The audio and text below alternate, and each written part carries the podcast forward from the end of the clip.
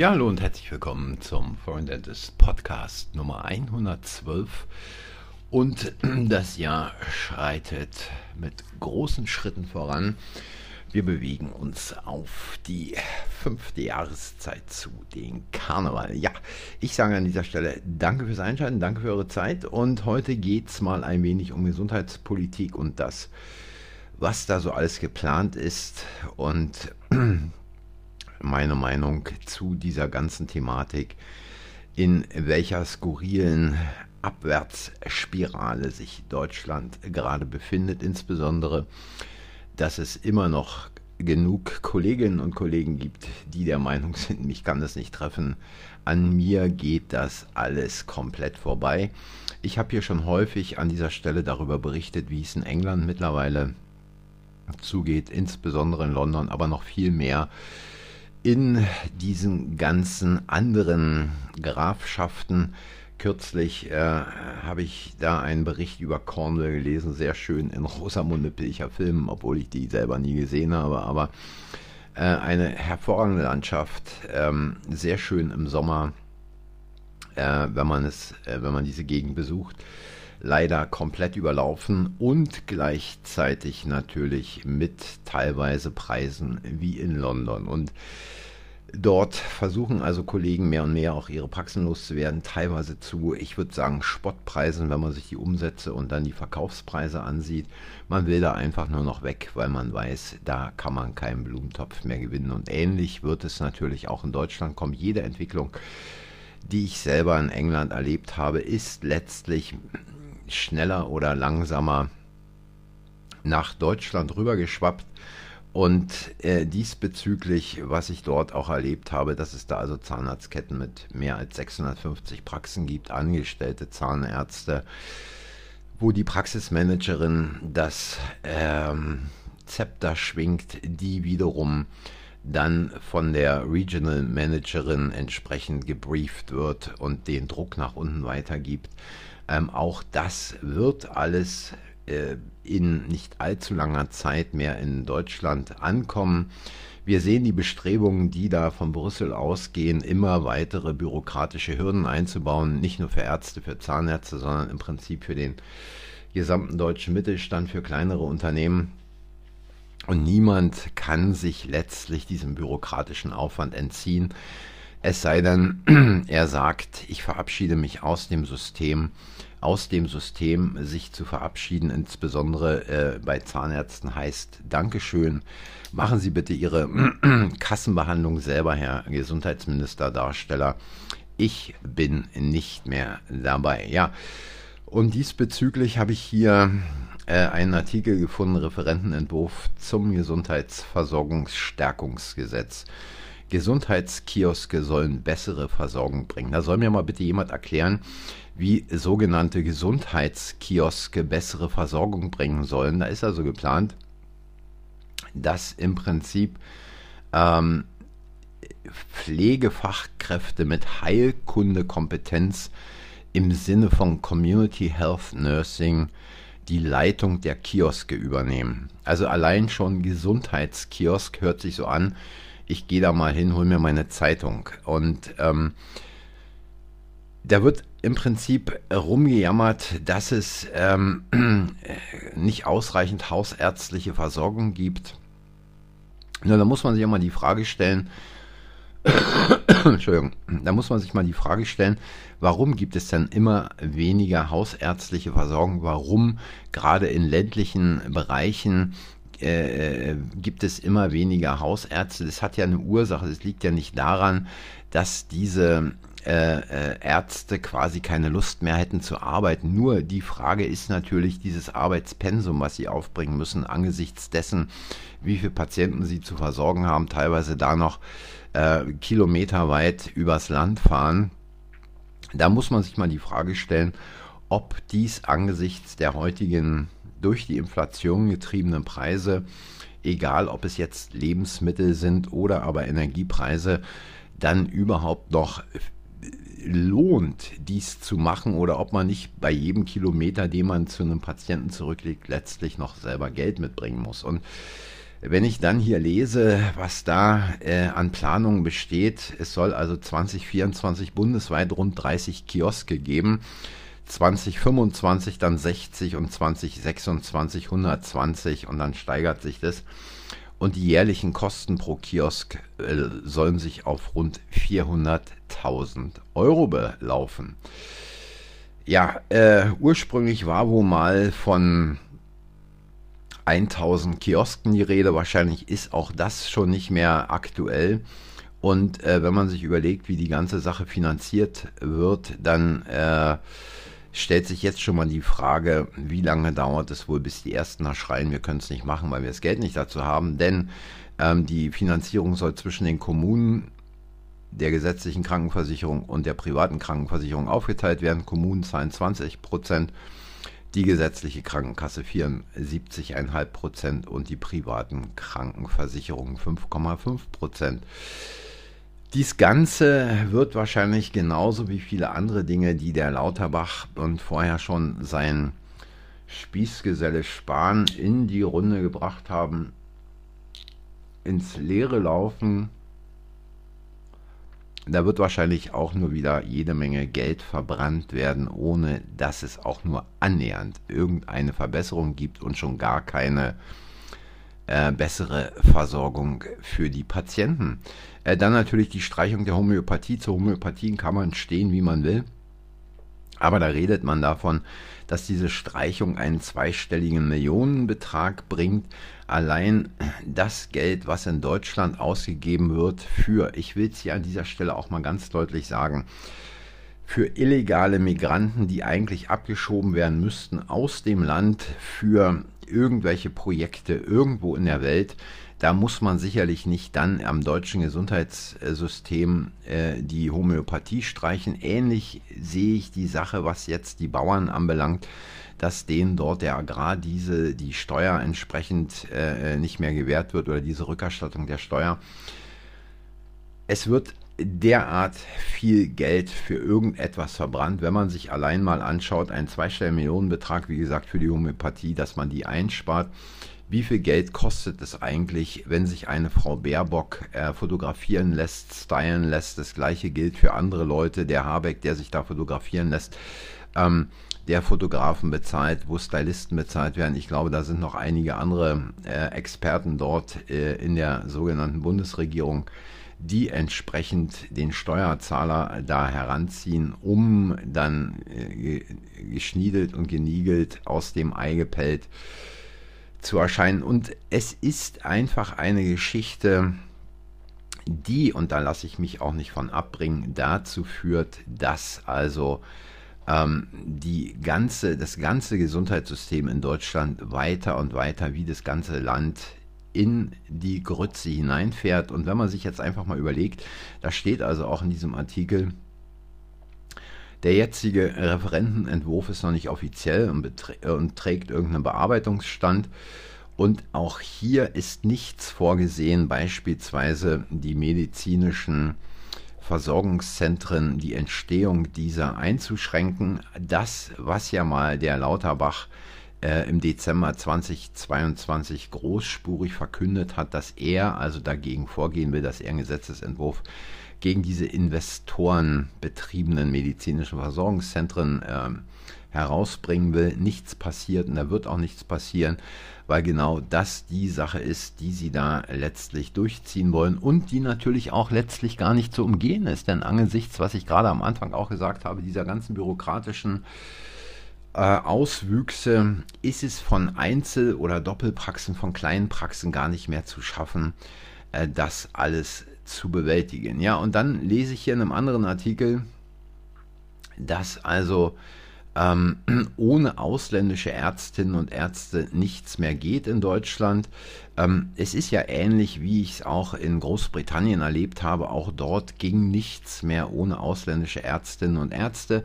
Und die ganze Sache natürlich und letztlich auch in Deutschland liegt nicht daran, dass zu wenig Ärzte und Ärztinnen ausgebildet werden oder auch Zahnärzte und Zahnärztinnen, sondern es liegt einfach daran, dass man im eigenen Land letztlich nicht mehr vernünftig seinen Beruf ausüben kann. In Großbritannien sind viele Ärzte nach Australien, nach Neuseeland gegangen, da hat man besser verdient, da hatte man bessere Möglichkeiten, das Wetter war natürlich auch viel besser. Und in Deutschland ist es ja mittlerweile nicht anders, dass die äh, Kolleginnen und Kollegen sagen auf Wiedersehen und Dankeschön, gern geschehen. Ich habe hier nichts mehr zu suchen. Warum? Weil ich kann hier meinem Job nicht mehr entsprechend, so wie ich es mal gelernt habe, nachgehen. Und dann ist natürlich auch der Witz, äh, dass sich da irgendwie solche Leute wie die Ärztekammer Berlin hinstellen und hier steht im Artikel betont, dass Ärztinnen und Ärzte für Toleranz, Weltoffenheit und Menschlichkeit stünden. Natürlich stehen sie das anders, würde man diesen Beruf ja gar nicht ausüben können ohne die Ärztinnen und Ärzte, die aus dem Ausland nach Deutschland gekommen seien und hier arbeiten, würde das Gesundheitswesen zusammenbrechen. Da muss man sich mal überlegen, was das für eine Aussage ist. Also es kann doch nicht sein, dass ein Land Ärztinnen und Ärzte ausbildet und diese dann quasi äh, irgendwo anders hingehen, einfach weil sich die Arbeitsbedingungen mehr und mehr verschlechtern und dass man dann aus anderen Ländern Ärzte abzieht, die in anderen Ländern vielleicht ebenfalls gebraucht werden. Also es ist eine Entwicklung, die ist völlig ruinös und da kann man also wirklich nur noch mit dem Kopf schütteln, was sich hier abspielt. Im gleichen, im gleichen ähm, Blatt steht dann hier, Ärzte von morgen wollen eine bessere Vereinbarung vom Beruf, Vereinbarkeit von Beruf und Privatleben. Und äh, da hat man also irgendwelche Medizinstudenten befragt und die sagen also, Nee, wir werden also im Prinzip nicht für den praktischen Alltag vorbereitet und schon gar nicht äh, für die eigene Niederlassung. Und da kann man ja die Richtung erkennen, in die es letztlich auch geht. Ähm, jeder, ähm, der dann hier fertig wird, wird wahrscheinlich irgendwo, und ich habe es hier irgendwo in dem Artikel gelesen, ja, dabei sank die Bereitschaft für eine angestellte Tätigkeit im Krankenhaus etwas ähm, wobei die immer noch sehr hoch ist. Ähm, es sind im Prinzip 2022 72 Prozent, im Jahr 2018 74,8 Prozent, die bereit waren für einen Job in der Klinik. Und äh, es ist, dafür gab es bei der angestellten ärztlichen Tätigkeit in Praxen einen leichten Zuwachs von 62,3 Prozent in 2018 auf 67,5 Prozent in 2022. Und jetzt kommt in MVZ können sich inzwischen 65,7 Prozent eine Tätigkeit vorstellen. 2018 waren es 64,5 Prozent. Also auch hier geht eindeutig der Trend letztlich zu diesen medizinischen Versorgungszentren. Und diese jungen Kolleginnen und Kollegen wissen natürlich überhaupt nicht, worauf sie sich da einlassen, denken, wenn sie da angestellt sind, haben sie einen Job, der bezahlt wird, wo sie sich nicht um viele Dinge kümmern müssen, können aber dann letztlich äh, nicht in dem Maße einem freien Beruf, was ja Zahnärzte und Ärzte sind, nachgehen, wie es äh, eigentlich in der eigenen Praxis der Fall ist. Ja, und dann liest man natürlich hier, und das mal hier zwischendrin als kleinen Aufmunterer, Analyse von dentalen Röntgenaufnahmen mit Hilfe von KI. Also ich meine, wie verblödet muss man im Prinzip mittlerweile schon sein, dass man dentale Röntgenaufnahmen nicht mehr als Arzt, als Zahnarzt lesen kann, um diese dann quasi auch entsprechend zu diagnostizieren, die Dinge, die man da sieht. Ähm, da muss man scheinbar wirklich jetzt mittlerweile künstliche Intelligenz einsetzen und das schlägt doch wohl den fast den Boden komplett raus.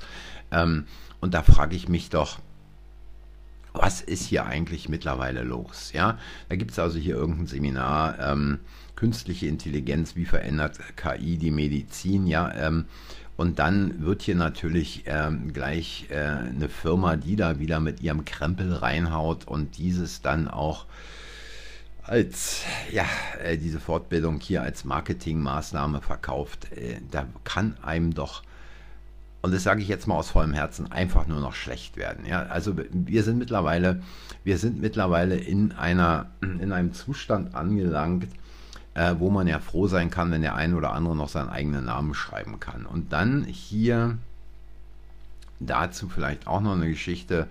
Ähm, ist natürlich diese übliche Propaganda, gerade hier in der ZM Online, die sich seit Corona-Zeiten extrem verändert hat und wirklich nur noch zu einem Sprachrohr äh, des Gesundheitsministeriums geworden ist. Wie weit sind die Nachbarn bei der digitalen Gesundheit? Und dann lese ich hier, schreibt man hier äh, dreist, ähm, dass also in Großbritannien seit 2007 äh, die Authentifizierung äh, mit Anmeldung im Regierungsportal über den Zugang per Bank-ID, Steuer-ID oder Sozialversicherungs-ID besteht, was völliger Blödsinn ist. Also Großbritannien hat versucht, eine ähnliche Geschichte einzuführen, wie es der Lauterbach jetzt macht. Da gibt es auch Artikel, könnt ihr mal nachgucken auf Foreign Dentist.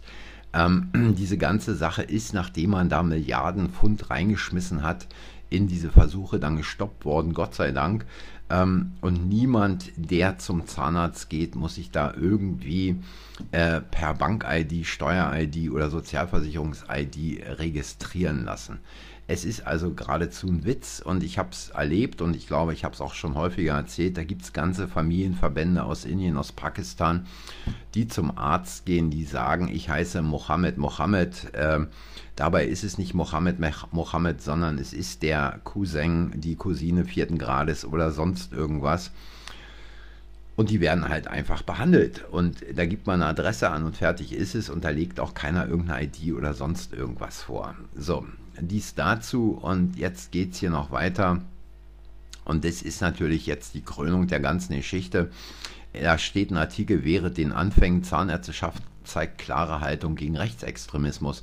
Nie wieder ist jetzt. Natürlich ist es richtig, gegen Rechtsextremismus zu sein, aber man muss sich natürlich fragen, hat denn Bundeszahnärztekammer und Kassenzahnärztliche Bundesvereinigung nichts anderes zu tun, als auch hier wieder hinterherzulaufen, genauso wie sie in der Corona-Krise bereits mitgemacht haben und natürlich auch letztlich jede, aber jede Grundrechtseinschränkung der Bundesregierung oder die durch die Bundesregierung verhängt wurde, beklatscht und propagandistisch begleitet haben.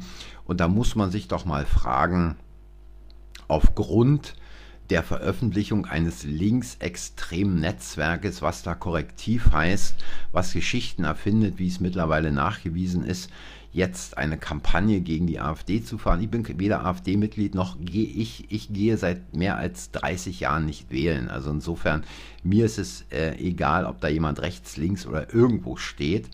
Und soweit ich weiß, ist diese Partei auch nicht als rechtsextremistisch verboten worden. Das heißt, sie sitzt im Bundestag, sie sitzt in den Landesparlamenten, man kann sie wählen. Also insofern ist es eine Partei aus dem demokratischen Spektrum, was natürlich rechts von anderen Parteien wie Linke, Grüne, SPD, CDU steht, völlig richtig. Nur man muss sich einfach auch mal fragen, wo steuern wir in Deutschland mittlerweile hin? Und dies nicht nur im Gesundheitswesen, nicht nur in der Wirtschaft, sondern auch hier, was die politische Meinungsfreiheit im Lande betrifft. Und es erinnert mich an dunkle Zeiten ähm, des DDR-Regimes, wo man als Arzt, als Zahnarzt Probleme bekam, wenn man beispielsweise nicht in dem sogenannten Freien Deutschen Gewerkschaftsbund war, eine Einheitsgewerkschaft dort im Osten, äh, in die letztlich jeder reingeprügelt wurde und wenn er das nicht war, hatte er mit Konsequenzen zu rechnen. Eine ähnliche Geschichte, die spielt sich hier mittlerweile ab. Das hat man schon in der Corona-Krise gesehen und diese ganze Sache nimmt jetzt noch deutlich mehr Fahrt auf. Und ich frage mich, wo geht es eigentlich hin und wie viele Kollegen werden noch sagen, Dankeschön, auf Wiedersehen, gern geschehen, aber nicht mehr mit mir. Und irgendwann wird es dann so sein, dass eben dann nur noch irgendein Arzt, der kaum noch Deutsch spricht oder eben nicht unbedingt mit den Dingen vertraut ist, Patienten in Deutschland behandelt, nachdem die dann nach sechs, acht, zwölf Wochen irgendwann mal einen Termin bekommen haben. Ja, ich weiß, es war heute ziemlich harter Tobak, den ich hier losgelassen habe, aber es war einfach mal wichtig, auch klare Worte zu sprechen, weil die Situation äh, immer dramatischer wird, auch wenn der ein oder andere vielleicht noch sagt, ja, was soll's, mir passiert da nichts. Doch es wird so sein, es wird letztlich jeden erwischen und jeder, der den Mund hält und da quasi diese Sachen mitmacht, wird eines Tages aufwachen mit nicht nur einer Träne im Auge, sondern mit vielen Tränen im Auge, weil äh, die Richtung, in die es geht, einfach zerstörerisch ist. So, das war's für heute. Beim nächsten Mal äh, dann wieder ein paar versöhnlichere Töne. Vielleicht geht's weiter dann zum Thema äh, Mitarbeitermanagement in der Praxis. Mal gucken, was ich da finde. Ich sage auf jeden Fall danke fürs Zuhören. Lasst euch die ganze Geschichte mal von rechts nach links und wieder zurück nach rechts und links äh, durch den Kopf drehen. Fragt euch selber mal, äh, was ihr da entdeckt habt, welche Muster ihr entdeckt und welche Bedeutung es für eure Praxen hat. Danke fürs Zuhören, danke für eure Zeit. Wie immer Kritiken, Anregungen, Meinungen und so weiter. Unten irgendwo gibt es da was, wo man was eintragen kann oder auch gerne äh, Kommentare auf der Foreign Dentist Webseite. Für heute war es das. Ich sage bis zum nächsten Mal. Tschüss.